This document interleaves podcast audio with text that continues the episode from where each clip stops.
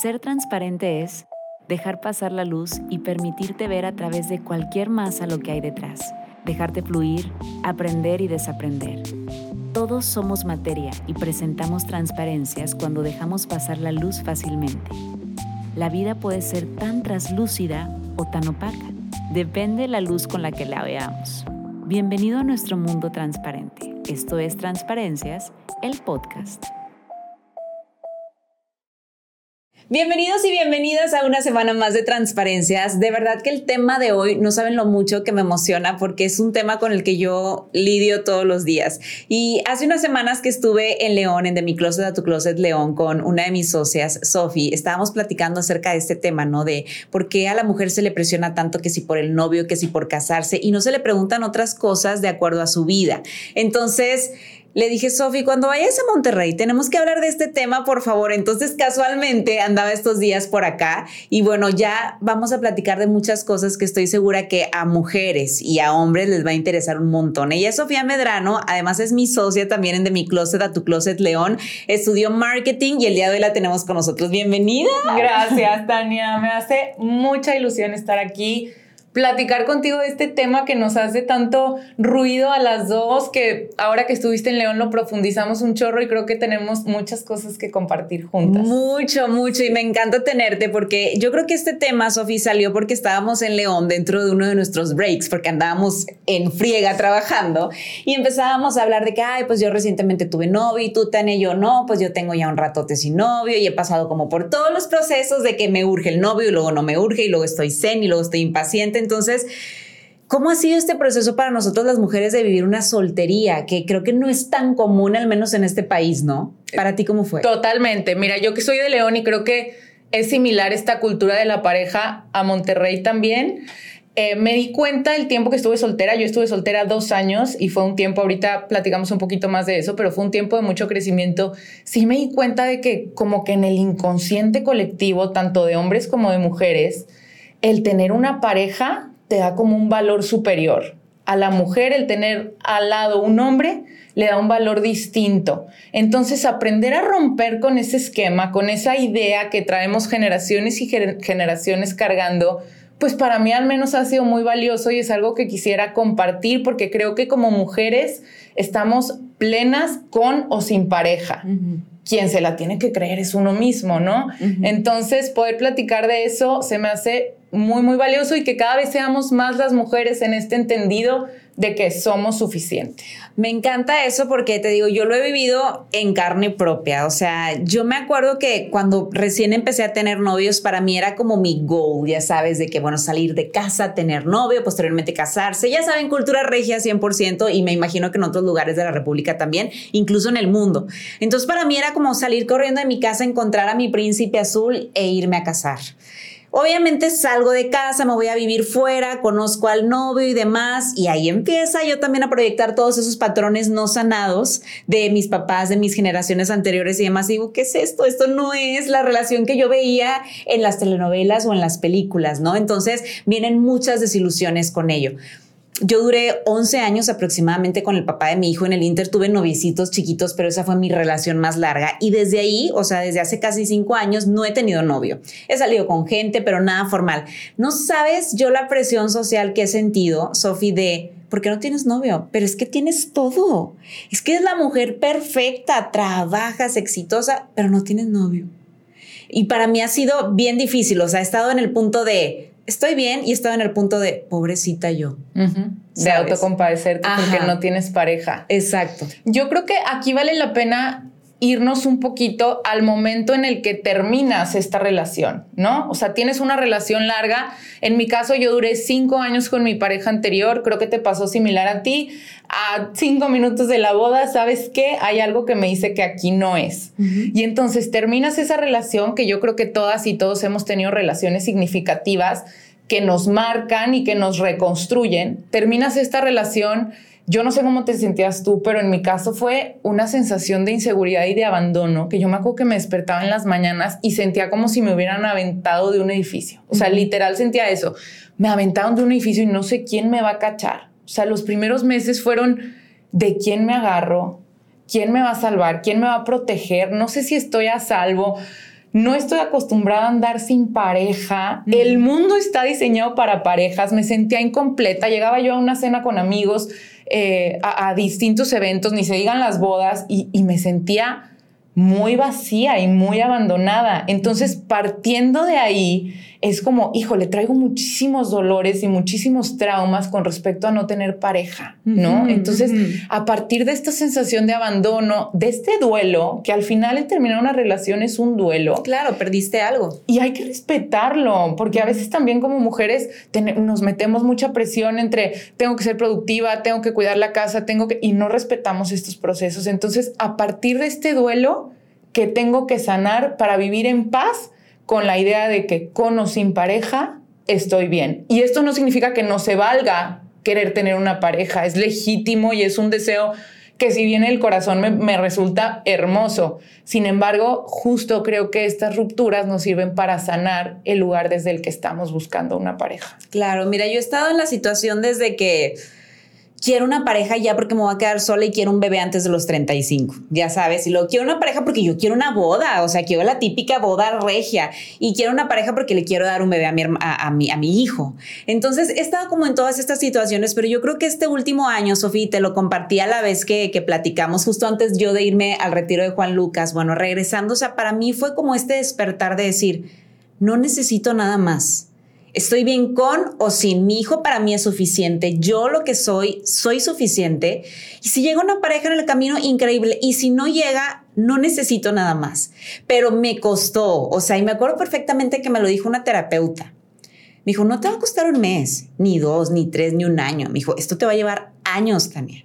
Y, voy en el proceso y todavía no, no puedo decirte que me siento súper sanada, qué bárbara. No, o sea, es todo un proceso y la gente a veces no lo entiende. Lo hablaba ayer con Alexa, mi asistente, que le decía, porque para las personas, para algunas personas, es tan fácil terminar una relación e inmediatamente no te pasa que lo ves en Facebook y ya se casó, ya tiene otro, ya se divorció y se volvió a casar. Y yo decía, ¿cómo? Y yo llevo cinco años sola. No pasa. Totalmente. Mira, número uno, yo creo que cada quien tenemos nuestros caminos. A mí me gusta pensar que tu alma escogió qué camino recorrer desde antes de llegar aquí. Quizás hay almas que, que, escogieron aprender y crecer a través de todo el tiempo estar en compañía. Ya vemos almas que escogimos un camino más solitario, ¿no? Más de silencio, más de introspección. Creo que eso tenemos en común tú y yo, que valoramos mucho estos momentos de soledad que a veces pueden ser dolorosos, pero que tanto a ti como a mí nos han traído mucho crecimiento. Mucho. Y con respecto a este tema de quiero encontrar la pareja, quiero encontrar la pareja, algo que yo aprendí también en terapia, me decía mi psicólogo, estás haciendo todo lo que está en tus manos para conocer a la pareja que estás buscando. Y le dije, sí. ¿Estás saliendo a los lugares en donde podrías encontrarlo? Sí porque pues también luego a veces queremos encontrar una pareja y, viendo Netflix, sí me explico, pues no, o sea... Ay, me cayó la pedrada. sí, pues uno se tiene que... Oye, si quieres encontrar una pareja y además quieres encontrar una pareja que le guste el deporte, pues quizás inscríbete a un maratón o a una carrera o quieres encontrar una pareja que le guste el arte, pues quizás tienes que involucrarte en temas de arte, pero eso luego al, al final es como como muy, muy de sentido común, ¿no? Pero me decía, te digo, mi terapeuta, estás haciendo todo lo que está en tus manos y yo sí entonces solo queda confiar. Y a veces yo creo que una tendencia que tenemos las mujeres del siglo XXI es que, queremos controlarlo todo, ¿no? Hay una, seguramente lo han visto, un meme en Instagram que dice, ok, voy a fluir, pero díganme cuándo fluir, a qué hora fluir, ¿no? Entonces tenemos esta tendencia al control. Y a mí algo que me costó mucho trabajo, pero que al final me dio, fue muy liberador, fue decir, estoy haciendo todo lo que está en mis manos. No puedo hacer más, acepto mi realidad y mi situación tal y como es y me merezco disfrutarla. Me merezco disfrutar esto. No puedo estar esperando a que llegue una pareja para disfrutar el ir a una boda. No puedo estar esperando que llegue una pareja para disfrutar ir a un viaje. Esta es mi realidad. La voy a disfrutar y la voy a aceptar. Y lo que está en mis manos, que soy yo, lo voy a trabajar todos los días. No voy a desaparecer el deseo genuino de que llegue una pareja, porque luego hay esta frase de el amor llega cuando menos te lo esperas. A mí me llegó cuando más lo esperaba, Tania. Yo lo estaba esperando. Porque a mí esa frase me choca. O sea, todo el mundo me dice cuando menos lo esperas y yo nada más me les quedo viendo y yo de que me han dicho esa frase durante años. Sí. O sea, estoy harta de que me la digan. Yo pienso que se vale esperarlo, se vale quererlo. Sin embargo, esa no es una justificación para estar enojada con la vida porque no ha llegado. ¿Sí me explico? Porque también no existe la certeza de que va a llegar. No existe la certeza de que vas a conocer a alguien con quien vas a congeniar. Esa certeza no existe. Y entonces, entre que sí sabes y no sabes, se nos puede ir la vida entera sin disfrutarla, ¿no? Y al final pues hay muchas cosas bonitas, la vida es buena y hay muchas cosas bonitas que disfrutar independientemente de que si tenemos o no tenemos pareja. Sí, yo, yo creo que cuando estaba viviendo este proceso de soltería antes de este despertar que te menciono, para mí era como que si tuviera una venda en los ojos, ¿sabes? O sea, tenía tantas cosas por las cuales agradecer y estar feliz y estar plena, pero para mí era como que quiero una pareja, la necesito, o sea, para irme de viaje conmigo, con mi hijo juntos, para hacer un picnic, para ir al cine. Y ya fue después de, que, de que desperté, de que decía, Tania, pero ¿por qué te está pasando esto? O sea, ¿por qué se te está yendo la vida tan tan fácil, o sea, tanto que disfrutar, tanto que agradecer, e incluso la gente me lo decía, o sea, y mi psicóloga me lo decía muchas veces, me dijo, probablemente no llegan porque tú también estás en ese mood vibrando de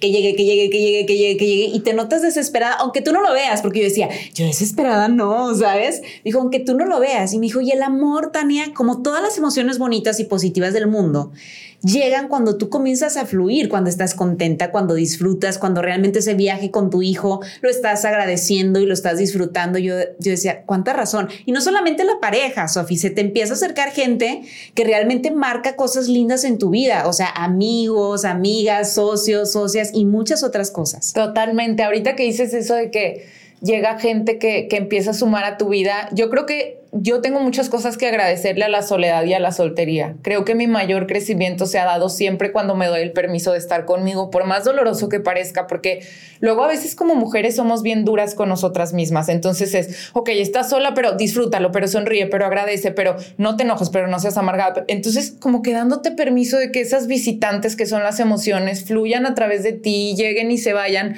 ha llegado mucho crecimiento y lo que hablas de, de las personas, ¿no? Yo todo el tiempo pensaba, lo platicaba, con mi terapeuta, yo le decía, yo todo el tiempo pensaba que quien me iba a salvar de esta sensación de abandono iba a ser otro hombre. Y me encontré con dos cosas increíbles. Uno, que gran parte de mi salvación y de mi sanación tuvo que ver conmigo. Y otro, que gran parte de mi sanación y de mi salvación tuvo que ver con otras mujeres. Y eso me encantó. Creo que como mujeres traemos un historial de mucho dolor y de mucho sufrimiento, sobre todo en países como México, como, como el Medio Oriente, de, de, mucho machismo, de todo este patriarcado que nos ha como oprimido. Y entonces el escuchar a otras mujeres, el escuchar sus historias, el leer sus libros, el dejarme inspirar por ellas, me ha permitido ver que uno, las mujeres tenemos una capacidad sanadora para con nosotras mismas impresionante, impresionante. Y dos, que tenemos la capacidad de sanarnos entre nosotras, de escucharnos, de abrazarnos, de ser empáticas unas con otras. Y para mí el encontrar esta comunidad de mujeres ha sido súper enriquecedor y ha sido una gran lección de vida, el entender que pase lo que pase, siempre voy a poder contar y encontrar mujeres que me van a ayudar a resurgir y a renacer. Y yo por mi parte tomarme también esa responsabilidad de decir, yo no puedo ahorrarle a nadie el dolor ni el sufrimiento, pero sí puedo ser alguien que le ayude a esta otra mujer que está pasando por un duelo, por un momento de sufrimiento, a saber que no está sola y esta ha sido una lección que para mí no tiene precio. Mira, se me puso la piel chinita porque precisamente cuando estábamos en León platicando acerca de la soltería, que Sofi me compartió un poco de su historia, o sea, realmente yo tuve esa sensación, Sofi, o sea, de que, wow, no estoy sola, o sea, no fui la única o no soy la única que está pasando por esto, ¿no? Digo, porque te digo, ahorita me encuentro como en una etapa muy plena, tranquila, por supuesto, anhelando que llegue una persona a mi vida, por supuesto, de una manera ahora muy genuina, pero por supuesto que hay mujeres allá afuera que lo están esperando, pero, pero que no se nos olvide que también es, es una chamba nuestra. O sea, hay muchas veces que decimos, ay, se lo dejamos al universo. Adiós, Dios, cuando tú quieras, ¿no? Y, y esto me lo repetía constantemente mi terapeuta y ahora que fui al retiro, decía también el psicólogo, esto es un trabajo de todos los días. Es un trabajo en ti de todos los días, de poder atraer a esa persona que tú quieres a tu vida y de poder ser tú esa persona también que esa persona quiere para su vida. Entonces, ¿en qué estás trabajando? Totalmente, ¿en qué estás trabajando? Y también yo creo que, ¿qué estás esperando? Porque a veces, por ejemplo, no sé si te ha pasado que a mí me pasaba que amigas que se casaron muy chiquitas, que pues quizás su nivel de, amigas que se casaron a los 20, 21 años, que su nivel de madurez emocional en ese momento, pues era el de una niña de 20, 21 años, que me decían ahora que, que yo estuve soltera, que fue de los 28 a los 30 años. Haz tu lista, es que haz una lista de las de lo que estás esperando en un hombre, ¿no? Y entonces ahí voy yo, a hacer la mentada lista. A mí también. Sí, sí, sí, sí. Confirma quien tiene la lista. Todas yo creo que hemos hecho esa lista, sí. Ahí voy con la mentada lista y entonces, este, primero hago la lista, ¿no? Y me acuerdo que se la platiqué a mi cuñado y yo, que haga hiking. Y me dice mi cuñado, ¿y tú cuándo has hecho hiking? Y yo, pues nunca, pero que haga hiking él. No, brother, pues ponte tú también a hacer. Entonces, de pronto me di cuenta, dije, es que esta lista me está haciendo más daño que bien. Al final, mi corazón también sabe lo que está anhelando. Ahorita mi novio, por supuesto que no hace hiking, o sea, no hace hiking. Y entonces me di cuenta también de, de que a veces estamos esperando cosas como muy específicas y al final, si tú estás en tu trabajo interior, va a llegar alguien que conecte contigo y hay que estar también abiertos al amor, ¿no? Ayer justo leía un, un, post que decía cómo saber si eres picky en la dating life, ¿no? Y decía, uno, quieres que la conexión sea en el primer momento. O sea, fui a un date, no hubo conexión. Ya no es, no es, no es, no es. Dos, tienes como muy específico lo que quieres en una persona y si no lo descubres en ese día, ya no fue. Entonces también yo creo que el, dating life tiene que ver mucho contigo y con tu trabajo interno, pero también con abrirte, a, con abrirte a conocer distintos tipos de persona. Con algunos va a funcionar, con otros no, pero hay que estar abiertos. O sea, el universo va a hacer su chamba si tú haces la tuya también de abrirte a recibir. Totalmente, yo creo que en eso tienes mucha razón y lo escuché también en, un podcast de, de, Se Regalan Dudas que también me gusta mucho, que hablaban de, a ver, y si no funciona, tienes amigos, tienes conocidos, tienes a alguien que seguramente te va a ayudar para algo en algún momento de la vida, ¿no? Y si de plano, pues la persona no te cayó, bueno, ya no pasa nada que puedas bloquear o que puedas borrar su teléfono y punto. Pero yo, por ejemplo, antes era de que no, si no es tal, no lo quiero. Y, y ahorita es como que, a ver, Bumble, a ver, Tinder, vamos a ver qué, qué, se puede hacer. Y si no, no pasa nada, ¿no? Digo, al final estoy abierta. Para mí antes era, no, esas aplicaciones son del diablo. Sí, sí, son de urgidas. Son de urgidas. Son de urgidas, son de urgidas. Y es que justo viene este juicio a la mujer otra vez. Ay, o sea, ¿por qué no se vale querer tener una pareja y utilizar las herramientas que tengo a la mano? Llámese Bumble, llámese Tinder, llámese lo que tú quieras, pero hay mucho juicio a la mujer que está buscando una pareja, ¿no? Mucho. Y sobre todo de una misma. O sea, yo me acuerdo, yo por un tiempo tuve Bumble y dije, ojalá que nadie me encuentre, que no me encuentre ningún conocido porque qué oso. y después dije, mira, uno, si me encuentra el conocido es porque también está usando Bumble. Y también está buscando algo. Y también está buscando algo. Y dos, últimamente, pues no es como que me mantiene. Yo puedo buscar a la pareja que estoy esperando en donde yo quiera. Entonces, Justo, qué bueno que mencionas eso de Tinder y Bumble, porque siento que hay mucho juicio con respecto a eso. Muchísimo. Para mí era antes un jamás, jamás. Y luego por aquello de ser figurica, figurica, figura pública y que aquí te comen viva. Y luego ya después fue como que, tipo, pues no pasa nada, claro, quiero una pareja y estoy buscando, hay herramientas para hacerlo y, no pasa nada. Pero algo que, quiero tocar, que ahorita justo lo mencionaste, es esa presión contigo misma. Y, ayer me pasó, porque como que el fin de semana estuve en piñatas, ya sabes, nos van siempre las mujeres con los niños. Entonces siempre es como que mis amigas que las amo con todo mi corazón y que sé que no lo hacen de una manera negativa o con fea intención, pero es de que, ¿y el novio? ¿Y ahora con quién anda saliendo? ¿Y el novio? Entonces yo decía, o sea, empezó Tania y su burbuja, ya sabes, y su tormenta dentro del vaso de agua de que seguramente me han de tener lástima seguramente me han de tener lástima porque ya, o sea, llevo cinco años y, unas ya llevan para el tercer, cuarto hijo, otras ya se casaron, te digo, y se divorciaron y ya volvieron a tener. Entonces, me han de tener lástima porque estoy sola y porque no he conseguido a nadie. Sí, seguro han de decir, pobrecita Tania. Y ahí, ya sabes, empieza la guerra con tu mente de, no, Tania, a ver, aquí está el diablo, está el angelito. No, Tania, tú estás bien, pero estás plena, pero estás feliz, pero no te hace falta nada, pero tú puedes sola. Y está cañón, Sofía. O sea, te digo, es ese esa lucha constante. Esa lucha constante, pero qué valioso cacharte, ¿no? O sea, qué valioso ya darte cuenta de cuando es el diablito el que está hablando, porque yo pienso que hace algunos años, o al menos en mi experiencia, llegaba esta voz de decir, por ejemplo, me tienen lástima y se te arruinaba el día. O sea, ya te clavabas en ese discurso interno de me tienen lástima y entonces terminabas autocompadeciendo, tú también compadeciéndote de, ay, pobrecita y teniéndote lástima tú también y etc. Entonces, qué valioso que en tu trabajo interno ya puedes hacerte consciente de que es un pensamiento, no una realidad. Es un pensamiento que llegó, que no tienes por qué creértelo si no te hace clic y si no te, te hace sentir bien y entonces, ay, gracias pensamiento, me enseñaste lo que me tenías que enseñar, ahí te ves, nadie me tiene lástima, no tendrían por qué tenerme, la o sea, yo te veo y digo, ¿quién le podría tener lástima a Tania? O sea, ¿por qué te tendrían lástima? Así me explico, una, una mujer con un trabajo fregón, que haces lo que amas, que tienes un hijo divino, que estás todo el tiempo innovando, creando, creando sobre todo redes y comunidades, que estás al servicio de otras mujeres, de otros emprendedores, ¿por qué te tendrían lástima? ¿Sí me explico? Pero volvemos a lo mismo, es esta como conciencia colectiva de que al menos en México y en otros lugares es de que, pero no tiene un nombre. Sí. Digo, muy exitosa y muy todo, pero no tiene un nombre, pero no se ha casado, pero ya se le fue el tren. Pero como dicen, si se te fue el tren, agarras un avión. O sea, yo creo que al final, qué valioso que tenemos nosotros la oportunidad o que, que, que hemos tenido la oportunidad de vivir estos procesos para también hacer una conciencia colectiva.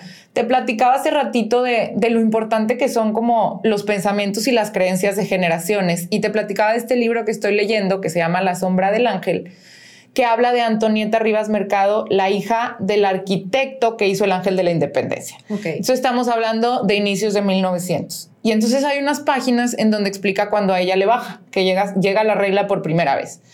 Entra su nana a su cuarto y la ve que, que le bajó y le dice, bienvenida al sufrimiento, las mujeres venimos a este mundo a sufrir.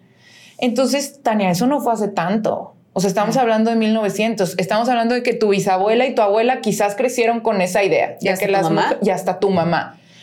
Nosotros en pleno siglo XXI traemos residuos de esa creencia. Entonces, así como estamos despertando en esta idea de decir, no, yo no vine aquí a sufrir, yo vine aquí a gozar, también podemos despertar en la idea, y, y siempre con mucho amor y, y mucha empatía y mucha compasión, también podemos despertar en la idea de decir, gracias por preguntarme por mi novio, pero estoy bien, si quieres te cuento de mi trabajo, o si quieres te cuento de mi hijo, o si quieres te cuento de este libro que estoy leyendo, o de esta...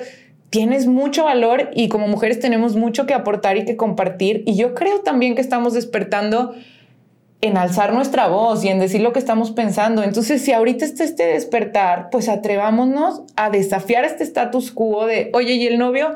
Pues no tengo, pero fíjate que estoy trabajando en esto, fíjate que estoy leyendo esto. Se vale ir contra corriente y más cuando son temas que nos van a beneficiar a, a todo todas. el colectivo. O sea, sí. es a todas las mujeres romper ese patrón, ¿no? Digo, con mucho amor y con mucho respeto. Eh, alguien mencionaba también, cuando quieras como cambiar algo, algo desde el amor y desde un poco la empatía, porque uh -huh. a estas personas las educaron diferente. Generalmente son pues las tías, las primas y ahí venimos de generación en generación, pero hacerlo eso con mucho amor y con mucho respeto y decir, oye, ¿sabes qué? No me quiero casar. O sea, yo creo que el, el 90% de mis amigas que tengo ahora solteras de mi edad, de 30 para arriba, no se quieren casar, uh -huh. Sofi. Uh -huh. No, no me quiero casar ni quiero tener hijos. Uh -huh. Y yo, cool, súper válido. O sea, creo que para todos es el libre albedrío de poder hacer lo que nosotros queramos y si eso te hace feliz, qué padre. Pero también poder educar a las otras generaciones de que si no lo hace no pasa nada. Totalmente. No es que vaya a ser la mujer más infeliz porque ya sabes, la quedada. Sí, la cotorrita. Sí, sí, la que nunca pudo tener hijos, la que nunca se casó. Oye, hay mujeres súper felices. Sí. O sea, ahora en una piñata me acabo de topar a la hermana de un tío mío. Yo creo que ella tendrá, no sé, unos 62 años. Nunca se casó. Y se acercó a la mesa donde estábamos toda la familia y mi mamá le pregunta, oye, ¿qué estás haciendo? No, no sabes, estoy viendo la etapa más feliz de mi vida. Pues resulta que la señora tiene un grupo de, de mujeres que andan en bochitos. Ok. En bochos, literal. Ajá. En vez de motos andan en bochos por todo Monterrey. Oye, me dice, pero la alegría de mi vida, o sea, para mí ha sido un gozar y gozar. Y yo decía, qué padre, qué padre que ella encontró su felicidad en eso. Y no tiene hijos, nunca se casó, andaba cuidando a, a los nietos de, de, otra persona. Y ella es feliz. Es que hay, hay que respetar vocaciones también, uh -huh. ¿no? Y conocer la nuestra. Quizás yo tengo vocación de pareja, pero no tengo vocación de familia, o quizás ni siquiera de pareja, y hay que respetar y aprender a coexistir las distintas vocaciones. Y se vale no querer casarte y se vale también estar en la soltería en búsqueda del matrimonio. O sea, todo se vale y hay que aprender a respetarnos y a no juzgarnos a nosotras mismas justo oye, no, no, voy a ser este, soltera. Pues eso no significa ni que sea este, cuatro letras, ni que quiera o sea, eso significa que no quiero comprometerme con una pareja y que voy a gozar mi soltería como a mí se me dé la gana. Oye, soy soltera, pero me quiero casar. Eso no significa ni que sea surgida, ni que no, también respetarnos a nosotras mismas y aprender a respetar otras, otras historias de vida. Exactamente, todas podemos elegir. Entonces yo creo que ahí es donde hay que tener mucha, mucha conciencia y no creo que empatía, porque empatía, como bien me lo enseñaron, es como ponerte en el lugar de otro y sentir lo que esa persona siente. No, pero respeto, ¿no? Al final es ese respeto de decir, mm, yo no pienso igual, a mí no me parece, pero respeto.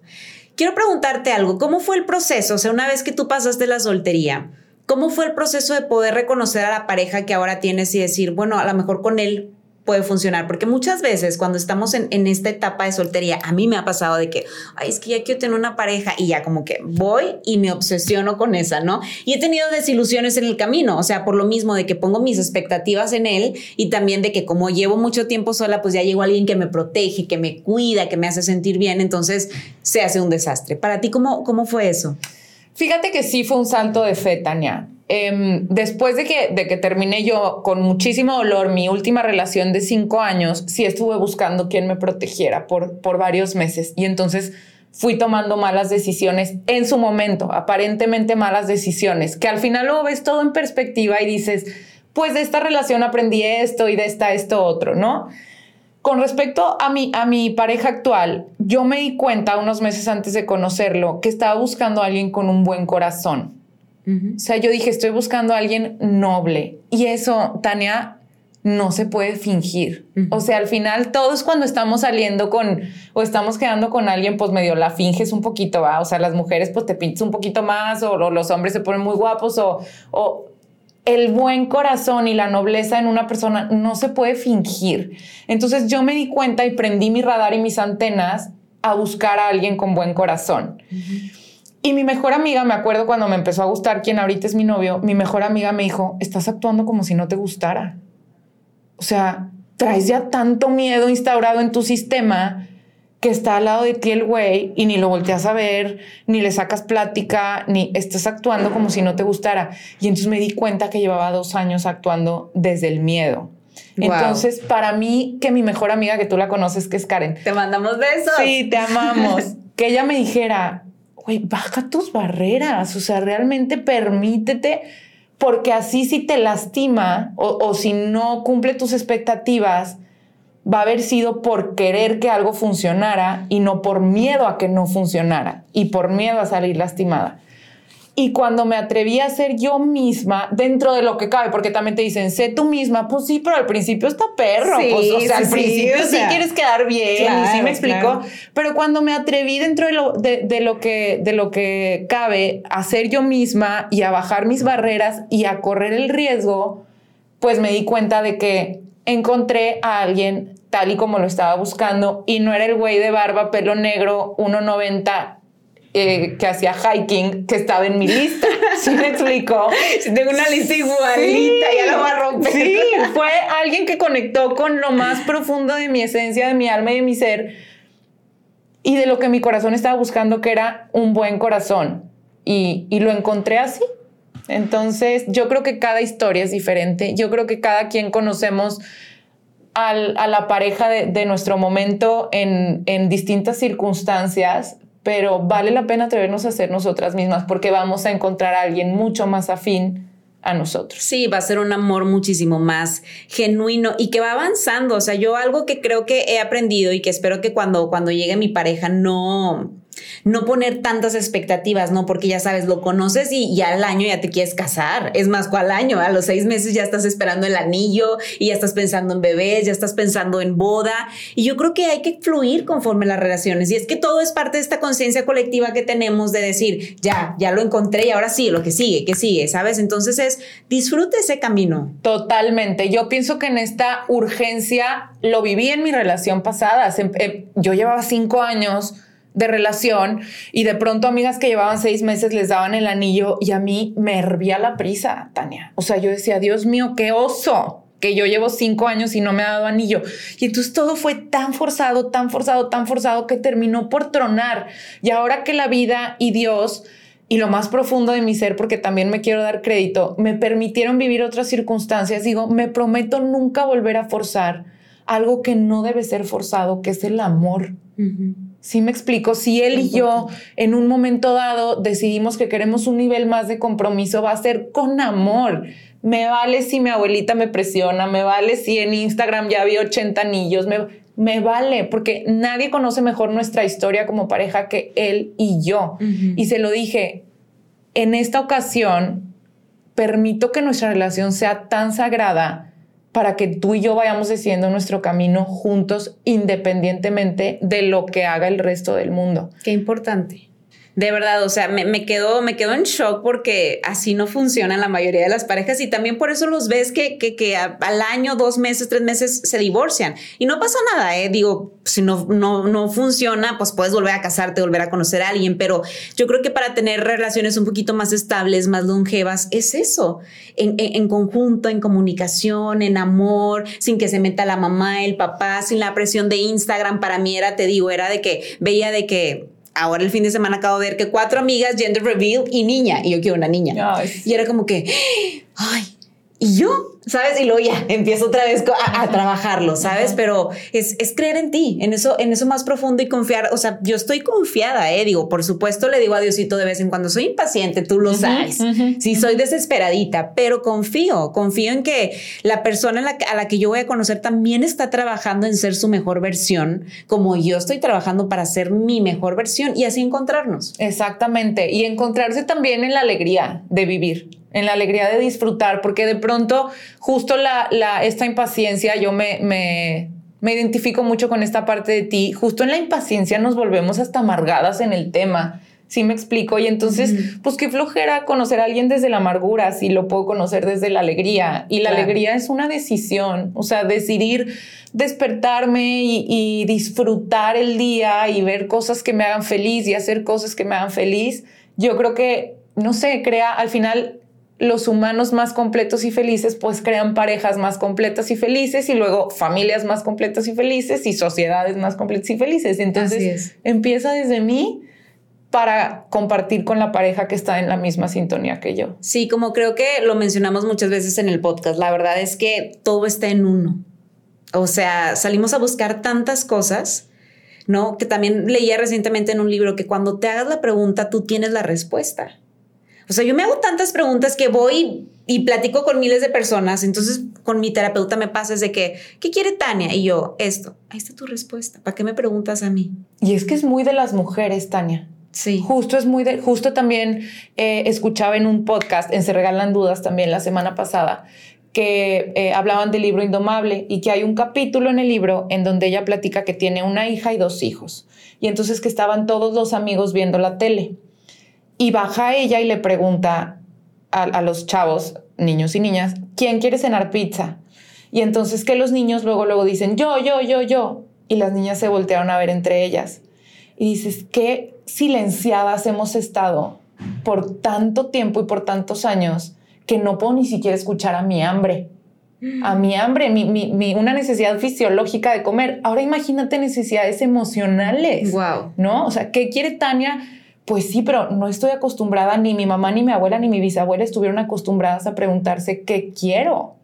Entonces, el tener la valentía de preguntar qué quiero y no asustarme si no encuentro la respuesta inmediata, pero sí poner manos a la obra para encontrarla. Como dices tú, tenemos todas las respuestas. No te asustes si no llega inmediatamente, no estamos acostumbradas a respondernos a nosotras mismas. Es un músculo y es un ejercicio claro. de todos los días y sí la respuesta siempre la tenemos nosotros. Exacto. Y yo hay muchas veces que las respuestas las he encontrado en el camino, ¿eh? incluso saliendo con gente. O sea, que salgo con alguien que probablemente dije, ay, puede funcionar, puede pasar. Y pasa el tiempo y digo, ya encontré la respuesta, esto no es lo que quiero. Y no pasa nada. O sea, pues al final todas las personas que llegan a nuestra vida son maestros que, que vienen a enseñarnos que sí, que no. Digo, al menos es la manera en como yo la veo. Y, y me gusta. O sea, me gusta pensar que estoy creciendo dentro de esto para, como te mencioné, encontrar a la persona que, que va a conectar conmigo. Totalmente. Y a mí algo que me dio mucha paz y que espero que que le pueda dar a quien esté viviendo este proceso también, fue algo que me dijo mi terapeuta y me dijo, estás sanando años de trauma en tu linaje anterior y para las niñas y mujeres que vengan después de ti, que es, estoy completa yo sola. Y quizás yo estoy atravesando un dolor ahorita dentro de mi soledad o de mi soltería que va a venir a reconstruirme a mí y a, ahorrar, a, ahorrarle este dolor a futuras generaciones. Ay, me encanta. eso me encantó. Sí, sí, a mí me lo dijo mi psicóloga con mi hijo, se lo estás ahorrando a tu hijo y a todas las futuras generaciones que vengan. Entonces, atrévanse, atrévanse a, a, romper como ese linaje, atrévanse a hablar, a sentir sus emociones, que no se repriman. Está bien de pronto sentirnos mal, lo que no está bien, que también leí en un libro, es quedarnos ahí para siempre. Totalmente, totalmente. Entonces, salir y, y, y fluir con la vida y estar alegres, que creo que estando así es cuando llegan todas las cosas buenas. Exactamente, y disfrutar y abrirnos a los regalos que tiene la vida. La vida es buena, recordarnos todo el tiempo que venimos a disfrutar. Ay, Sofi, qué padre, me encantó este capítulo. Ya para cerrar, quiero hacerte una pregunta. ¿Qué opinas tú de que las mujeres demos el primer paso? Por supuesto que se vale que demos el primer paso. Vuelvo a lo mismo. Porque también está como muy estigmatizado de que no, que el hombre te llame, que el hombre te busque, que el hombre te, te desee los buenos días. Tú no puedes escribir. Depende también mucho de lo que la mujer esté buscando. Yo creo que no hay reglas. Si estás buscando una relación en donde, en donde haya igualdad de, de, o equidad de género, por supuesto que se vale que tú des el primer paso, ¿no? No puedes pretender, híjole, que él haga todo y después buscar una relación en donde haya equidad de género. ¿Sí me explico? Pues está cañón. Está cañón. Entonces, yo siempre he sido de dar el primer paso. E incluso hay estudios que demuestran que siempre las mujeres damos el primer paso, aunque no parezca. Wow. No, desde antes, la mujer que tiraba el pañuelo en señal de que se le acercara el hombre. Entonces, siempre hemos dado el primer paso. Es nada más hacer las paces con que no pasa nada, ni te ves surgida, ni te ves hacer las paces con tu ego. Fíjate que a mí me pasó recientemente, le hablé a una persona que me gusta y no se dio nada porque al final, pues ya sabes, cuando no se da, no se da. Pero me decía una amiga, ¿cómo te sentiste después de eso? Y yo, poderosa. Qué padre. O sea, me sentí poderosa, me sentí como que todo lo que traía yo dentro salió. Y ya, o sea, si lo vuelvo a ver, para mí es como que, hey, ¿cómo estás? Probablemente él sí le dé pena, no sé. Pero para mí es como que me siento poderosa, me siento como arriba del escaloncito, ¿sabes? Y, no me pasó nada, ni me morí, ni me dio pena, ni nada. Fue como seguir tu, intuición, ¿no? Y sí, darle su lugar a tu sexto sentido de decir, si algo en mí me está diciendo que le escriba y que no va a pasar nada, es porque probablemente no va a pasar nada y voy a estar bien independientemente del outcome. Entonces, qué importante confiar en tu intuición, en ti y en que no pasa nada. Si funciona o no, el objetivo que era perder el miedo y confiar en ti ya se cumplió. Entonces, pues a otra cosa si no funcionó y va a funcionar con alguien más. Pero qué, valioso. Así es. Sofi, pues por favor comparten en nuestras redes sociales, bueno, las tuyas para que te contacten. Ella hace cosas maravillosas en León y ya la queremos traer a Monterrey y a toda la República. Es súper creativa, entonces para que la sigan y vean todo su contenido que comparte. Gracias, me encantó estar aquí. Estoy en Instagram como SofMedranoM y me encanta crear redes de mujeres. Sí. Compartir con mujeres contar nuestras historias, dejarnos inspirar. Entonces, gracias por el espacio. Ay, no, gracias a ti por estar aquí. Que cuara que le hablé ayer de que yo vente mañana rápido, que sí, sí, sí, ahí estaré. Entonces, creo que esto, eh, esto es de mucho valor para todas las que nos están escuchando e incluso, como les dije al inicio, para los hombres, o sea, para que entiendan también un poquito lo que vivimos y, y de pronto también sepan, ¿no? Cómo, cómo poder llegar también a una relación. Muchas gracias. Gracias a ti, te quiero. Yo también te quiero mucho. Yo soy Tania Rendón. Nos vemos y nos escuchamos el siguiente jueves. Bye.